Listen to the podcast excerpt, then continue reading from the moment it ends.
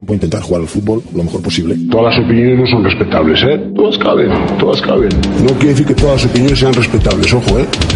Como se suele decir, no. Lo que es respetable es el derecho a opinar. Que yo, sobre los procesos de crecimiento de las mariposas en Camerún, puedo tener opinión, pero no tengo ni puñetera idea, ¿eh? Bienvenidos a Paliques de Fútbol.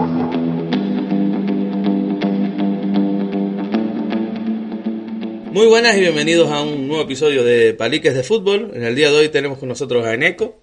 Eh, por segunda vez repite. eh, bueno, Eneco. Érico, Eneco para algunos amigos que tienen particulares que le cambian el nombre. Pero bueno, de vez en cuando lo llamaré Eneco. Nada, como digo, otro repetidor que hoy tenía claro porque quería traerlo y, bueno, surgió en una conversación de coche rápida. Lo convencí. Mm, cuadramos y está aquí. Eh, nada, Erico, bienvenido. Puedes saludar. Está- está- está- Muy buena. Suéltate, suéltate, suelta, suelta las amarras. Eh, nada, como siempre digo, una pequeña aclaración. Este es el, el formato habitual, original, donde se trae a alguien relacionado con el, con el mundo del fútbol. Le lanzo un tema, una multipregunta, van saliendo preguntas y tal, y bueno, vamos debatiendo y después él, me, me- si espabila hoy, y se, se espabila, que lo veo medio mamado, me devolverá, me devolverá la jugada, así que comenzamos. A ver, yo te tenía ganas, no, te tenía ganas siempre, toda la vida, pero tenía ganas de traerte, porque ahora que llevamos un tiempo trabajando juntos en un club, quiero que expreses, que digas, que, no sé, que menciones, que cómo ha sido adaptarte a entrenar grupos grandes, cada vez más grandes, eh, eh, cómo funciona en tu cabeza la planificación, qué es lo más que te ha costado, qué es lo menos que te ha costado, eh, por qué tardas tanto en traernos el café, toda- todas esas cosas, y bueno, ya te iré metiendo la puntita para preguntarte más cosas y buscarte las cosquillas. El problema que el, el problema principal era que yo venía de estar acostumbrado a trabajar con grupos pequeños. O sea, he llegado a trabajar incluso eh, con tres personas en un entrenamiento de, en mi caso, de fútbol sala. Entonces, todos los entrenamientos que yo he preparado, que yo tenía planificado, siempre eran para grupos reducidos. E intentar adaptarlo para grupos más grandes, lo que pasaba era que el, el periodo de espera para empezar a hacer el ejercicio era demasiado, demasiado grande. Entonces había gente mucho tiempo muy parada. Y lo que más me ha ido costando, que con el tiempo que llevamos aún a veces me pasa, es conseguir hacer los ejercicios de forma fluida y que de tal manera que no estén tanto tiempo en la fila sin, sin hacer nada. ¿Qué tipo de ejercicios crees que son los que más te cuestan o qué es lo que más te cuesta a la hora de trasladarlo al fútbol? O... Sí, eso. ¿Qué, qué- qué son los trabajos que más te cuesta preparar? ¿Y, y por qué? Yo creo que lo, lo que más difícil me ha resultado han sido los, los trabajos de fuerza, eh, porque al ser algo muy específico y no poder hacerlo en, en movimiento, digamos, en modo de circuito, pues en lo que uno espera para que el otro haga el trabajo de fuerza y la parte que se haga con balón, porque mayoritariamente hago un ejercicio de fuerza combinado con, con ejercicio con balón. Entonces, en lo que uno termina el ejercicio con balón, el otro tiene que esperar demasiado tiempo para empezar su ejercicio de fuerza. Porque si, o sea, sí, podría ser solo fuerza, pero resultaría demasiado monótono y demasiado aburrido para los, para los jugadores. ¿Te está resultando complicado entonces o te resultó porque ya lleva casi una temporada? O sea, ha sido una pretemporada larga, más la temporada, quedan cinco partidos de liga con el de este fin de semana, más el playoff, más no sé hasta cuánto alargaremos entrenando. Eh, lo que es trasladar, trasla- eh, la palabra la dirás tú. Bueno, me sale la jodida palabra ahora, llevo un rato pensándola y no me sale. Trasladar lo que es el trabajo al fútbol. La verdad que siempre hay veces que me dices que hay ejercicios que no sirven porque no se trasladan a la realidad del, del deporte. Mm. ¿Cómo es ese paso? ¿Cómo es esa ¿Cómo funciona? No, tu cabeza no, porque sé que funciona como funciona, pero ¿cómo funciona en tu cabeza a la hora de preparar ese, ese trabajo y, y cómo lo consigues? A ver, lo, lo que siempre tengo en mente es que eh, todo ejercicio de fuerza que, que se me ocurra tiene que ser trasladado al deporte en el sentido de que, por poner un ejemplo, no tiene mucho sentido para el deporte en sí hacer ejercicios de fuerza de piernas en los que trabajen las dos piernas a la vez. Sí, como ejercicio de fuerza normal, vale, pero teniendo en cuenta que el fútbol es un deporte eh, monopodal, mm, lo más lógico sería hacer ejercicios en los que las piernas trabajen de una en una. Eh, a lo mejor de tren superior, pues meter un poquito más de transferencia a la Transferencia, ahí está, la palabra que no me salía, transferencia. Eh, la zona abdominal, pues sí, eh, preparar al, tronco para determinadas situaciones de inestabilidad. Porque hay que faltar el respeto a los pibes. Voy a llamar los troncos ahora, alguno habrá, pero coño, respeta un poquito. Y entonces, eso. Lo, lo, lo, que más me centro es en que los ejercicios de piernas no sean con los pies juntos, que sean explosivos, porque tampoco tiene sentido que el movimiento sea lento, teniendo en cuenta el deporte al que, al que se va a llevar el ejercicio, y en los ejercicios de abdomen o de, o de tren superior que haya un poquito de inestabilidad para, para los choques, los partidos y demás. Mm, aclaración para las personas que están oyendo esto. Dijo monopodal es de apoyar una pierna, no que haya un mono podando algo, ¿vale? Porque puede haber alguien que lo escuche y diga que coño.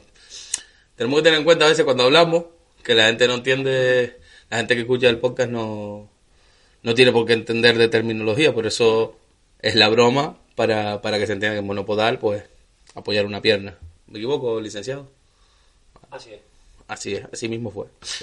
Eh, ¿qué, ¿Qué ejercicio o qué parte, bueno, por qué esa obsesión, aunque creo que, que ya las has explicado ahora, de que las vallas a una pierna y no saltar las vallas a dos piernas?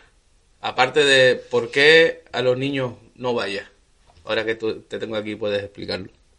A ver, en general, eh, si lo que se quiere es un acondicionamiento físico generalizado, sí puedes hacer los saltos en, en vallas con los pies juntos. Pues, además, para ejercicio de fuerza explosiva, yo considero que es bastante bueno si se tienen las condiciones necesarias.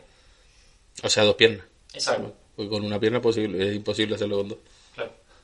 Pero trasladado al fútbol, no tiene esa, esa transferencia. Voy a usar mucho la palabra transferencia porque me sale.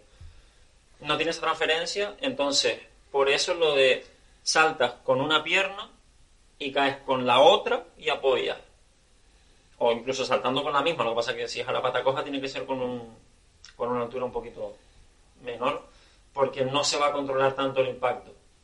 Y el tema del control del impacto es el por qué yo considero que a los niños las vallas no son adecuadas.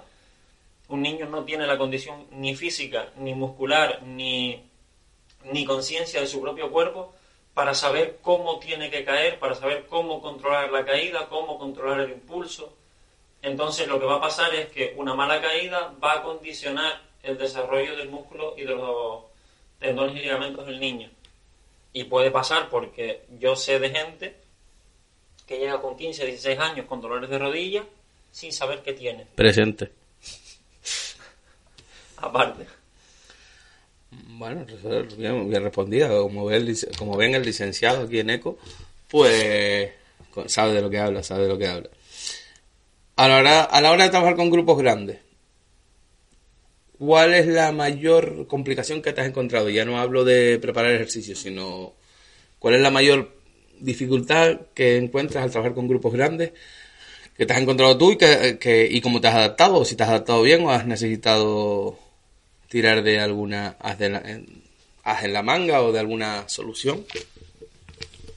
A ver, lo que me ha costado lo que siempre me ha costado es el tema de a lo mejor focalizo mucho la atención en un determinado grupo a la hora de hacer las cosas y hay otro grupo que a lo mejor está trabajando por otro lado, que está más lejos de mi campo de visión, no veo si están haciendo las cosas bien o mal y cuando voy a corregir porque los veo, a lo mejor llevan cinco minutos haciendo el ejercicio de la manera que no era. Eso ha sido lo que más veces me ha pasado trabajando con grupos grandes. Y que no talonan bien. No, sí, recuerdo, recuerdo el talona, talona, talona, el talón, el talón, pero bueno, no vamos a hablar ahora de peli- peliteñidos aquí. Eh, bueno, ¿qué más? ¿Qué más tenía yo en mente? A ver, eh, ¿qué no te gusta trabajar? General, en el, eh, aplicado al fútbol. ¿Qué es lo que lo haces porque el pesado del entrenador te lo dice o porque... Pero que no te guste, no que te, que te cueste, sino que no te guste. ¿Hay algún aspecto que no te guste a la hora de trabajar? Resistencia aeróbica sin, sin transferencia. Es decir, por poner un ejemplo, eh, no sirve de nada hacer un circuito, ponga los, los, los conos, los obstáculos que tú quieras dentro del circuito, al mismo ritmo, en la misma dirección, durante 20 minutos, 30 minutos, 25, lo que quieras. No estás en un deporte en el que vayas a correr en el mismo sentido, al mismo ritmo, durante tanto tiempo. Entonces, sí, si lo quieres como acondicionamiento físico general, perdón, sí. Pero para eso tienes que hacer eso como acondicionamiento físico general y otra parte de acondicionamiento físico eh, adaptado. Y yo he visto, o sea, yo he visto que eso no se hace. Entonces es algo que si se me exigiera por parte de, o sea, por parte del entrenador o, por parte del club como, como ente, pues lo haría, pero no, no me parecería bien y no estaría cómodo haciéndolo. Vale, para resumir, focalizar lo que acabas de decir y simplificarlo mucho más para que la, la gente lo entienda, estamos hablando de irnos, aunque se hace hoy en día y mucha gente tiene la mentalidad de hacerlo hoy en día, de irnos 10, 15, 20 años atrás, más, que viejo estoy, coño.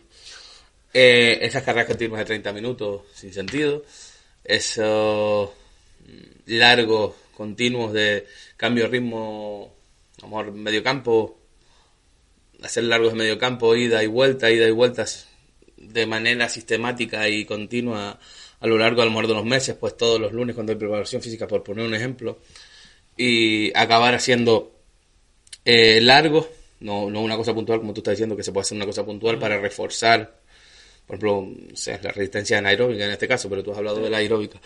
Eh, entonces eso se puede hacer en caso puntual, pero, pero lo que tú estás diciendo, ya hay muchas formas de trabajarlo desde tu punto de vista, desde el punto de vista de entrenador personal de, de licenciado, y, y desde el punto de vista de entrenador, pues hay muchos modelos integrados que se pueden adaptar perfectamente y que a lo mejor ese trabajo de 20 minutos, 25 minutos de carga continua que nos hacían antes, la gente no lo cree, pero a lo mejor en tres trabajos cortos de tres minutos se puede realizar, ¿no? Y con mayores beneficios que haciéndolo de la otra manera. Porque la gente eh, a lo mejor le cuesta entender, pero al final todo el trabajo físico, mm, la carga, que llamamos nosotros, la carga física, eh, depende de dos factores, de la intensidad y, de, y del volumen. O sea, lo que viene siendo tiempo e intensidad. O sea, si tú haces un trabajo de 10 minutos, la intensidad tiene que bajar. Eh, por ejemplo, un trabajo de presión, sé que hemos hecho y que yo suelo hacer mucho, trabajo de presión típica posesión tricolor, por ejemplo, que se queda un, un color y es prácticamente dos contra uno. O sea, si son cinco jugadores, pues son 10 tienen posesión y 5 tienen que robar. Ese trabajo, si tú lo alargas más de 3 minutos seguidos,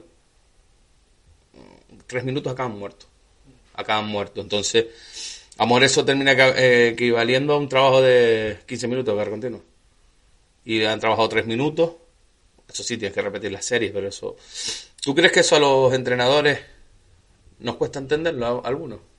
Sí, siempre, siempre hablo de la experiencia con los entrenadores con los que yo he tratado. Eh, no es que les cueste, es que no lo intentan. O sea, la mayoría de entrenadores con los que yo he tratado, mm, Gracias. he dicho la mayoría. Yo soy la mayoría por volumen. Estamos hablando aquí de volumen, soy la mayoría por volumen. Eh, a veces no están dispuestos ni a escuchar la sugerencia de que eso no es así. Entonces, he to- eh, me he encontrado con muchos entrenadores de ese estilo. Y ahora, ahora vamos a hablar de un tema no particular, pero sí personal. No, tampoco es personal, bueno, ya se me entenderá cuando lo diga. Pero, ¿crees que lo...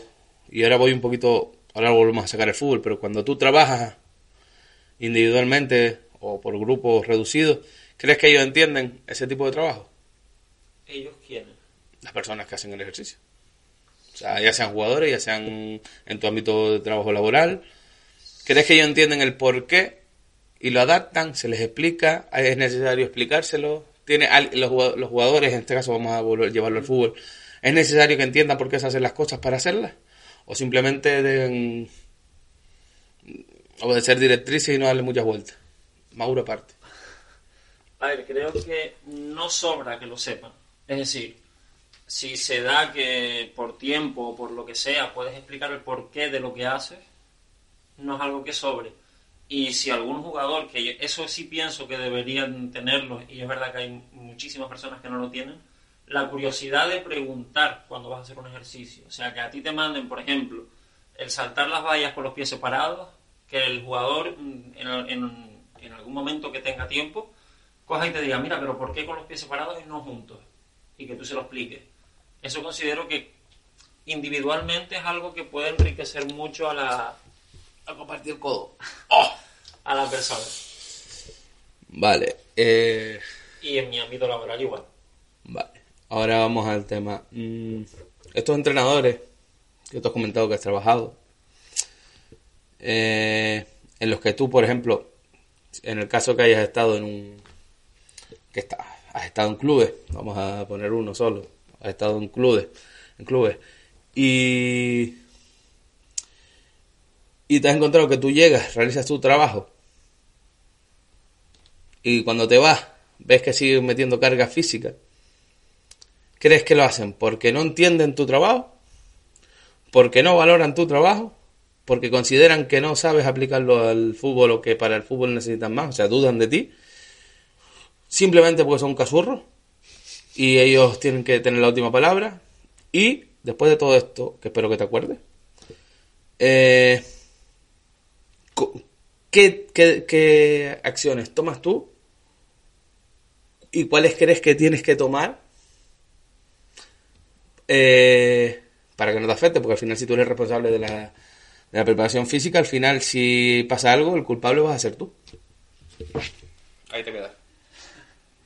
Eh, es una mez- considero que es una mezcla entre que no entienden mi trabajo, pero, o sea, quiero especificar que el no entender mi trabajo va en la dirección de que no entienden el porqué de las cosas. Y como lo que dije los jugadores, en lugar de preguntar, simplemente consideran que no es así y cuando yo termino el trabajo, pues ellos hacen eh, lo que consideran que sí es adecuado. Que puede ser una mezcla entre eso y lo casurro que se puede llegar a ser en algunos casos. puede ser la mezcla. Eh, es verdad que a lo mejor habría que, desde mi punto, o sea, desde mi parte, habría que ser un poquito más eh, incisivo a la hora de, de dar el mensaje de cómo se trabaja y dejar claro que se trabaja como yo lo hago, que probablemente, salvo algunos casos concretos, tendré más formación y más conocimiento que la persona que, que lo está entrenando, por lo menos más específico en ese ámbito. Y más responsabilidad. No olvides nunca eso. Porque si tú eres encargado de la, pre- de la preparación física, por mucho que el que esté por debajo tuyo sepa más que tú, en supuesto caso, sigue siendo tu responsabilidad. O sea, toda modificación que haga, y esto te lo hago a ti a, a modo de explicación y a modo de que aprendas, no está mal que la gente que está a tu alrededor sea buena, sea mejor, sea peor, porque al final eh, quien está a cargo de algo tiene que tener una responsabilidad. Aunque sepa, es tu responsabilidad. Si él quiere cambiar algo, tiene que hablar contigo en ese aspecto. Y hablo a título personal. Hay veces que yo veo ejercicio y te digo, lo voy a modificar. Voy a modificar por esto. Muchas veces no es por carga física. No, muchas veces no. Nunca, casi nunca, o no sé si una vez te habré dicho algo por carga física. Eh, es más por, por lo que tú dices, las transferencias al deporte. Eh, no es lo mismo hacer un ejercicio que ahora ya lo tienes tú más, más intrínseco, de trabajar un ejercicio, yo qué sé, de de fuerza, de fuerza resistencia, de fuerza resistencia anaeróbica, y acabar con una finalización que, que es tras- transferida al deporte, que simplemente coger la pelota y volver para atrás. Entonces, esos son otros aspectos. Pero ten en cuenta siempre, y por eso te lo decía, que aunque la persona creas tú que sabe más que tú, o es mejor que tú, o tiene más conocimiento, lo que sea, si tú estás en un cargo es tu responsabilidad. Y cuando te vayas a llevar los palos, vayan a llevar los palos, porque un niño tiene una sobrecarga, una rotura, te lo van a tirar a ti, te van a preguntar a ti. Y tú no puedes decir, no, es que el entrenador, si, no lo has, si no has advertido antes de esa situación, te lo vas a comer tú, como responsable. Ese es el problema de tener responsabilidades. Por eso la gente que, y no es en este caso, pero normalmente la gente en los, en los cargos de empresas, quienes más responsabilidad tienen, trabajan menos, pero tienen más responsabilidad y cobran en función a eso. Que no es trasladado al fútbol en este caso, pero, pero bueno, que si es responsabilidad tuya, es responsabilidad tuya y, y tienes que meter mano. ¿Qué tienes que corregir entonces en ese aspecto? Estoy aquí haciéndote terapia. Eh, realmente el- eso, el, el ser capaz de decir las cosas. O sea, sé que no hay que decirlo de malas maneras, sé que aunque quisiera no podría decirlo de malas maneras, pero lo que tendría que corregir es el hecho de, de decirlo. Que realmente si, lo pienso desde, un punto de vista objetivo, no debería pasar nada por corregir ese tipo de situaciones, por lo que ya dije y por lo que has dicho tú. O sea, si es mi responsabilidad, lo más normal es que yo meta mano cuando, cuando considero que tengo que hacerlo. Vale, vamos mejorando, está está bien.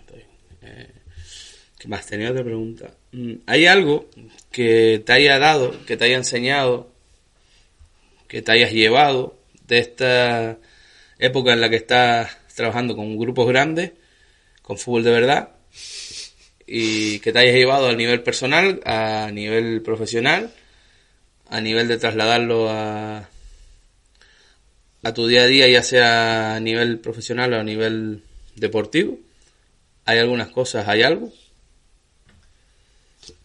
Eh, hombre, siempre, ya me había pasado otras veces, eh, hay determinadas eh, actitudes por parte de algunos entrenadores, actitudes positivas en relación a los chicos, en relación a cómo, cómo llevan un grupo, cómo llevan el trabajo, que siempre, siempre que veo algo que me gusta, sea en el ámbito que sea, o sea, sea en el ámbito físico, sea en el ámbito futbolístico, sea en el ámbito personal, siempre que veo algo que me gusta, lo intento transferir a lo que yo, a los grupos de los que yo tengo la responsabilidad. Entonces, tanto en el gimnasio como, como en mi equipo de, de fútbol sala, pues son cosas de que mentira? intento- son cosas que intento trasladar. Vale. ¿Crees tanto, y ahora nos vamos metiendo aparte de, de lo tuyo, ¿crees que quizás mm, harían falta, aunque sé que es difícil por, por tiempo, por, por...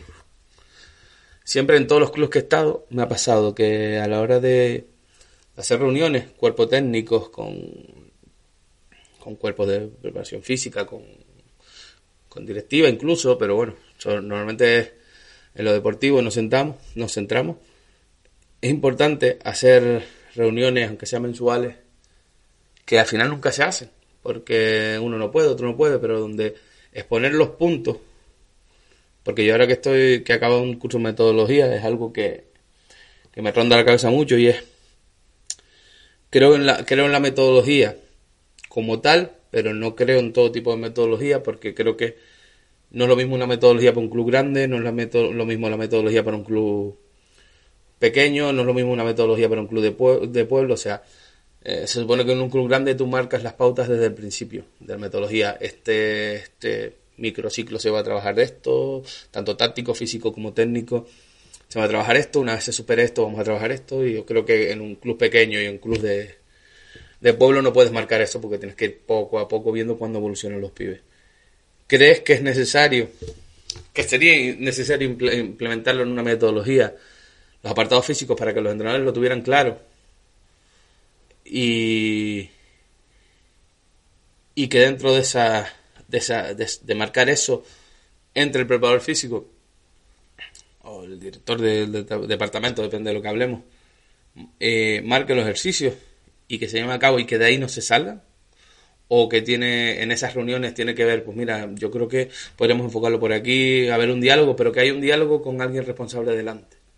Me refiero, porque si hay, si tú tienes una conversación conmigo, quedamos en una cosa, después yo hago lo que me da la gana, eh, es tu palabra contra la mía, aunque la responsabilidad sea tuya, pero a lo mejor yo tengo más peso en el club. ¿Me, me explico? No sé si me Sí, explica la sí, pregunta. Pues para adelante. A ver, el meterlo en la metodología yo creo que ayudaría también a, a evitar lo que dije antes de, de eh, encontrarte con un entrenador que no entienda lo que tú haces. Es decir, si la metodología tiene que estar especificado el, todo lo que se trabaja y el por qué a nivel futbolístico, es decir, que tú en eso, en el microciclo que dijiste, pues quieres trabajar a nivel futbolístico la presión alta, o sea, la presión arriba. Pues eh, meter en la parte física ejercicios adaptados, ejercicios explosivos, ejercicios de resistencia, de resistencia anaeróbica, que van adaptados a lo que se intenta trabajar a nivel futbolístico. Entonces, de esa manera podrías evitar el que el, considera, el, que el entrenador considere por cuenta propia suya que tu trabajo no es adecuado, cuando se está especificando que es adecuado, adaptado a ese punto en concreto. Yo creo que eso evitaría en ese problema en específico. Y el tema de las reuniones, eh, creo que yo siempre he sido de más de consenso que de imposición, es decir, aunque yo tenga más responsabilidad, aunque yo tenga más conocimiento, siempre voy a, preguntarte qué opinas sobre lo que tengo pensado, después puedo hacerte o no caso. Es decir, puedo decidir si sigo con lo mío en función de que tu respuesta no me convenza. Pero siempre eh, he intentado escuchar la opinión de la persona con la que trabajo. Vale. ¿Qué más te podemos preguntar? Porque yo creo que en estas cosas estamos de acuerdo, aunque yo sea un poco dictatorial la mayoría de las veces. Pero bueno, la hago dictatorial desde, yo creo que desde buen rollo hasta que me caliento. Que ya dejo de ser simpático y divertido. Eh, yo creo que por último, para no volverte más loco, eh, ¿cómo valora Eneco eh, la experiencia de este año? ¿Qué ha sacado positivo? ¿Qué ha sacado negativo? Eh, ¿Tiene fuerzas para seguir? ¿No tiene fuerzas para seguir? ¿Cree que la ha beneficiado? ¿Cree que la ha perjudicado? Mm, Conclusión en general, conclusiones de, de una temporada inacabada. A ver, algo que considero positivo y lo considero positivo tanto de esta experiencia como de, de cualquier otra que haya tenido. Eh, lo que siempre saco es que todas las experiencias me ayudan a en la resolución de problemas. Es decir, yo antes no me había enfrentado con una situación de llevar a más de 15 personas a la vez.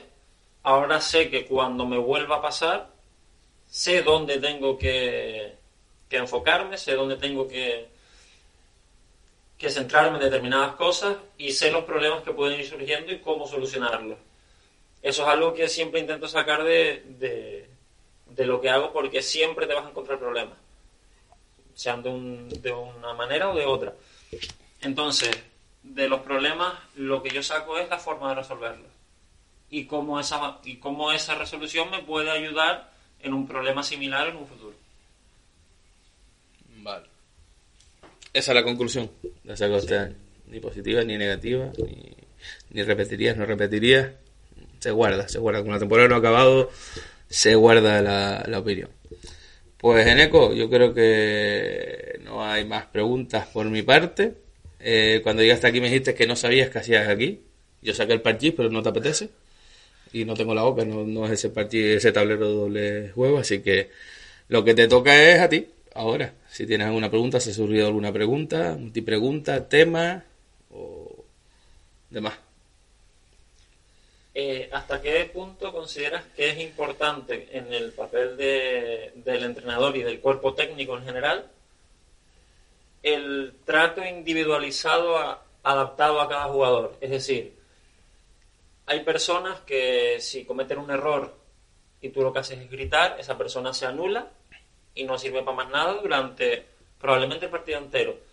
Y después hay personas que si se cometen un error y tú le gritas de la misma manera que le gritaste al primero, esa persona puede llegar a ganarte el partido él, él- él solo. Entonces, ¿consideras que un entrenador se tiene que adaptar a eso? ¿O que simplemente tiene un registro y son los jugadores los que se tienen que adaptar al entrenador? Vale, ahora te la contesto ahora, pero te hago una pregunta yo a ti. De lo que me conoces, que son años, tuve una foto ahí que estaba mirando ahora y que no levantabas medio metro. Eh, de lo que me conoces, ¿tú consideras que cuando yo entrenaba regionales actuaba igual que cuando entrenaba a los alevines o a los infantiles, que eras tú? En lo que me conoces, en la actualidad, ¿crees que yo trato a los juveniles igual que a los cadetes? No. Vale. Partiendo de esta base, ningún equipo es igual. Mm, ningún equipo es igual. No, eh, esa gran mentira que existe en la vida y en, y en el fútbol es que esa de todos somos iguales es mentira. Lo que para un grupo te vale, no te vale para otro. Y muchas veces lo que te vale para un grupo en una temporada no te vale para ese grupo en la siguiente temporada. Me explico. Eh, no es lo mismo cuando yo te entrené a ti en Alevines que cuando yo te entrené a ti en cadete. Tú eras otra persona. En infantiles, en alevines, en infantil segundo año cambiaste, pero por ejemplo, por focalizar contigo que estás aquí. Eh, eres un jugador que había que estarlo levantando todo el rato, porque por, por tu carácter, por tu forma de ser, por, por, yo sé, por el entorno que te rodeaba dentro del equipo, lo que fuera. Eh, había que estarte animando, había que estarte corrigiendo de cierta manera, mientras que ya en cadete eh, tú te desenvolvías. Y ya se te podía exigir otro tipo de cosas. Es verdad que tenías el carácter, que eso no cambia, pero ya en cadete eh, eras la misma persona. Años después, con ciertos... Al final vas cogiendo, los jugadores van cogiendo ciertos valores, cierto, ciertos rasgos que se modifican y demás. ¿Qué quiero decir con todo esto? Mm, está claro que lo que funciona con uno no funciona con otro. Eh, hay jugadores que no se les puede exigir porque se hunden. Hay jugadores que se les puede exigir, se enfadan y rinden. Hay jugadores que se les puede exigir, pero se enfadan, llega un punto que se enfadan y no rinden. Hay jugadores que muchas veces no tienes ni que decirles nada, porque con una mirada se corrigen. Yo tenía, y me viene en la mente otra vez el Sporting, que lo nombré no hace mucho, el Sporting Tenerife. Y siempre hablamos, Frank y yo, que cuando llegó la temporada, mitad de temporada, el equipo jugaba solo. Y ya solo tenía que decir, "Mm, Marco, tal, y lo hacía.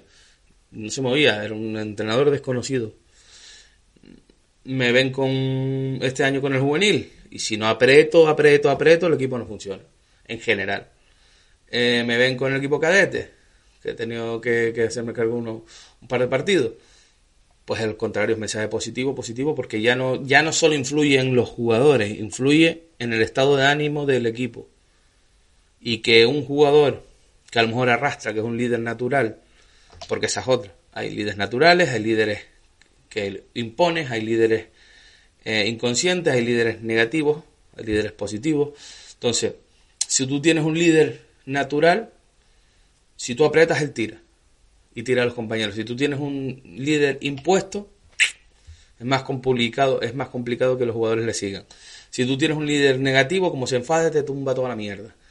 Si tú tienes un líder positivo, si consigues que, que esté en ese estado, te arrastra por el equipo. Entonces, por eso hay tantas asignaturas de psicología relacionadas con la psi- psicología en los cursos de entrenadores. Y mucha gente sale, lo aprueba y sale sin ningún tipo de, de nociones. Quizás esa es la mayor, la parte más complicada de, de ser entrenador. Gestionar lo que tienes, cómo lo tienes, qué clase de jugador tienes y qué, qué entorno le rodea, porque puede ser Yo me he encontrado con jugadores que tienen un entorno fatal y no sabes qué es lo que tiene y no levantan cabeza. Entonces tienes que salirte de tu área de entrenador y ser más un. No sé, un asesor no. Ser más un. No sé. Profesor tampoco, pero tienes que ir al lado personal y saber qué está fallando en ese chico. Para poder reconducirlo al deporte. Al final nos olvidamos que el deporte sea, ya sea federado o no sea federado, está claro que cuando es federado se compite y se compite lo que se debe competir. O sea, para mí de infantiles para abajo se compite, eh, significa que hay competición, que hay unas ligas y nada más. Y de cadete para arriba se compite porque se compite por un puesto, se compite por por ser el mejor, se compite por quedar mejor clasificado, etcétera. Desde mi punto de vista, siempre hablo desde mi prisma. Pero hacer un, deporte de competición, eh, tú tienes que conseguir llegar a los jugadores y sacarles el máximo rendimiento en etapas de competición, eh, el, sacarle el mayor de, de aprovechar los entrenamientos, de mejorar, etcétera, en, en base, y yo creo que eso es lo importante y creo que, creo que los clubes se están olvidando mucho de, esa, de ese aspecto. Y cuando digo club, también me voy a ir hacia los padres. O sea, es que mi hijo, tu hijo sí está en una categoría de competición, si estamos hablando que tu hijo está en cadete, pues llegará un momento que habrá partidos que no jugará. Siempre diferenciando mucho el tipo de club que sea. Si un equipo sin sin más allá, sino que por, por darle salida o darle un entretenimiento a los pibes del pueblo, pues bueno, es más relativo, pero creo que hay algo que no enseñamos, y digo enseñamos en general, metiéndome aunque no creo que, esté en el saco, pero como sociedad, no solo como deporte, sino no enseñamos a, lo, a los niños, niñas, para que, eh, no, no enseñamos a los niños que va a llegar un momento que la vida es dura y no se le puede regalar las cosas. No se le puede decir bien a todo, aunque falle. Ahí más atrás hay un, de, un debate de un compañero con que cuando un portero falla, porque técnicamente falla, porque hay un mal gesto, no se le puede aplaudir y decir bien porque es el portero. O sea, tampoco hay que llamarlo hijo de puta y hundirlo en la miseria. Pero el, niño tiene que saber que falla y por qué falla. Y estamos hablando ya de aspectos técnicos. Y cuando ni, pero claro, si tú te limitas a tirarle la bronca y no le explicas por qué falló, en qué falló y cómo tiene que hacer para no fallar, entonces sí que no estamos haciendo nada. Entonces la bronca es injustificada. Más ejemplos. Mm, si yo soy, y a mí me ha pasado, si yo obligo a mi equipo a salir jugando y a jugar con el portero, si una pelota se va larga, si una pelota se va más controlada, si una pelota se le, le, pasa por debajo del pie al portero y es gol, ¿quién debe asumir ese error? Yo. Yo como entrenador. Yo lo que no puedo es obligar al central a jugar con el portero. Estamos hablando de, sobre todo en categorías de formación, aunque en, profe, en competición también. Y que el portero pues haga un mal control porque le bota malo por cualquier cosa. Y cargármelo. O tirarle una bronca. Oiga, yo lo he obligado porque si no, yo soy el, el central y a la siguiente, balón a tomar por culo. Y la bronca se va a tirar a otro. Tenemos que ser consecuentes con lo que, hacemos y ser conscientes que tenemos que formar, mmm, aparte de jugadores de fútbol, personas. Pero, pero hablando del fútbol, eh, tenemos que enseñar a los niños que en el deporte se gana, se pierde, se empata. Y que la bronca no sea siempre cuando se pierde o se empata. Porque yo he ganado partidos y les he dicho que ha sido lamentable. Y he hecho informes diciendo que el partido fue muy malo y he empatado partidos y he dicho, se ha visto un partido de fútbol. De puta madre, por los dos equipos, pudo ganar cualquiera, él se empató. Y porque empatas y a lo mejor pierdes el primer puesto, ¿te vas a poner como una fiera? Pues no, porque esto es el fútbol, en el fútbol hay tres posibles resultados. Ahora, ¿cómo gestionas tú eso? Como entrenador, por lo general, y tú lo has visto, y tú lo has vivido este año. Eh, pierdo, hagamos trabajo físico, castigo acaba el trabajo de, acaba tu trabajo y él se queda haciéndole un castigo físico. Que estamos en la edad medieval. Soy el primero que, que cuando algo no se hace amenazo con si no se hace el trabajo bien hecho, paramos y, y cambiamos el ejercicio y nos ponemos a correr. Pero claro, ¿eso qué es? Eso es un detonante, es una advertencia para que ellos se centren. O sea, eh, yo no soy entrenador de fútbol para sentarme como se, se, sentaban los entrenadores que yo tenía a verme dar vueltas y echarse un whisky en la cantina. Y eso lo viví yo en mi época. Mandándonos a correr, eh, salíamos de taco, íbamos hasta San perdón, salíamos de San Matías, íbamos hasta el fondo de San Matías, volvíamos con por las moraditas, subíamos por taco, por la plaza taco, volvíamos al campo. 20 minutos, 30 minutos. Y entran a la cantina. Y con las botas de taco, más bueno, riquísimo. Por el piche, subidas, bajadas. Y, y ya está, ¿no? Estamos, estamos, o sea, cada vez hay más entrenadores titulados, cada vez hay más medios, pues tenemos que formar mejores jugadores, tanto psicológicamente como... y saber tratar psicológicamente. Yo ahí más atrás hablaba con, con un compañero diciéndole, yo tuve un chico con problemas de parálisis.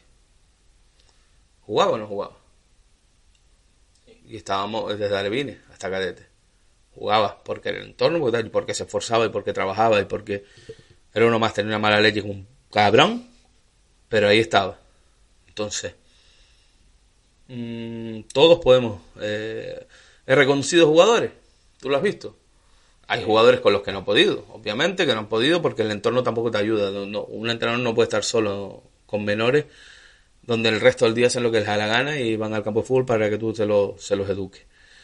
Pero no sé, yo creo que, que, aparte que he divagado un poco a lo largo de diferentes temas, pero creo que tu, tu la respuesta a tu pregunta es, mmm, no todo, o sea, tenemos que partir de la base que no todos somos iguales, se acabó. O sea, eso es la gran mentira de la humanidad. Todos tenemos derechos, los mismos derechos, obvio, estaría feo, estaría feo que no tuviéramos todos los derechos, los mismos derechos, pero no todas las personas somos iguales. Primero, porque no nos comportamos igual. O sea, como, como tú, por ejemplo, vas a ser igual para mí, que te conozco desde pequeño, y sé las taras que tienes, sé tus virtudes y sé tus defectos, ¿no? Y no, ahora no estoy diciendo sorna. Eh, sé, igual que tú sabes las taras que yo tengo, sabes por dónde me pueden coger, sabes que según la cara que tengo me puedes coger o no, por dónde puedo salir. ¿Cómo vas a ser tú igual para mí que una persona que llegue nueva que tengo que conocer? O el ejemplo que pongo siempre que llego a un equipo. Si en un equipo hay jugadores que yo conozco, y se han ganado mi confianza. Y sé que si me dicen que no vienen a entrenar es verdad, que tienen un problema, sé que es verdad. ¿Cómo ese jugador va a ser igual que uno que llega nuevo que me dice, no, no, ese se tiene que ganar mi confianza? Porque al final, y cuando ya hablamos de competición sobre todo, eh, quien va tú tienes que poner a quien sepas que te va, quien no te va a mentir, quien va a dar la cara por ti y que sabes hasta dónde va a llegar. O sea, yo no puedo confiar, por ejemplo, el jugador que acaba de llegar y que me la puede liar. Pero sin embargo, un jugador que ya conozco de, toda la temporada o de temporadas pasadas, ya sé pues, de qué pata cogea. Entonces, para mí se resume en eso. No todo el mundo es igual. No todas las personas son iguales. Tienen los mismos derechos. Y si me apura, algunos para mí no tienen todos los, mismos derechos. Porque si alguien te la, te la jugó, si alguien te la jugó una vez, no tiene el derecho a. El, derecho a la duda, por así decirlo. Entonces, respondido, eco. Pues chicos, yo creo que con esto, más que cubierto, hice las preguntas que le quería hacer al amigo licenciado. Él sacó una ahí de la manga, yo divagué y bueno, creo que toqué varios palos y, Gracias por, aceptar la encerrona, don Érico. Invitar, pero invitar, invitar, pero el daño ya está hecho. Nada, chicos, eh, decirles lo mismo siempre. Tenemos las redes sociales de Paliques de Fútbol por si quieren comentar algo, hacer un comentario, eh, proponer algún tema, algún tipo de invitado, algún formato, todo lo que quieran expresar. Tenemos las redes sociales para ello y también recordar que tenemos están las redes sociales y la página web de la productora Teide Record que se encarga de cualquier tipo de podcast, de cualquier proyecto musical, de cualquier cosa relacionada con, con todo el tema de hasta audiovisual, me, me, atrevo a decir. Lo van a atender de la mejor manera y bueno, si no tienen muy claro por dónde tirar, pues ahí tienen redes sociales para pedir información y la página web para, para que le aconsejen y, bueno, ya ven que si el podcast este sale adelante, pueden con todo. Así que nada.